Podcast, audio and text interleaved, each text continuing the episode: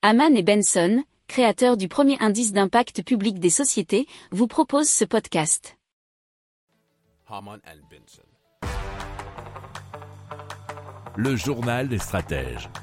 Alors aux États-Unis, des géologues ont découvert dans la caldeira McDermott un énorme cratère à la surface de la Terre, à la frontière entre les États du Nevada et de l'Oregon et donc de gigantesques gisements de lithium. Alors selon les quantités, alors les quantités de minerais se situeraient entre 20 et 40 millions de tonnes, mais selon le rapport publié dans la revue spécialisée Science Advances, il se pourrait que jusqu'à 120 millions de tonnes soient présentes.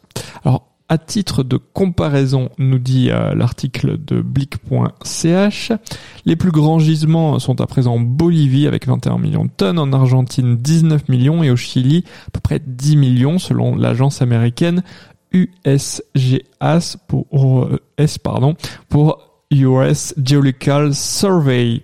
Alors, en mars, l'entreprise minière Lithium Americas a commencé les préparatifs pour la construction de l'immense mine à ciel ouvert dans la caldeira de McDermott. Alors, General Motors a investi comme pas mal sur ce projet puisque c'est l'équivalent de 550 millions d'euros dans le projet. Au total, la mine devrait euh, produire eh assez de matières premières pour les batteries pendant 50 ans. Pour approfondir ces sujets, abonnez-vous à la newsletter de Haman et Benson et écoutez nos autres podcasts que vous retrouverez dans les notes de l'émission ou sur notre site internet.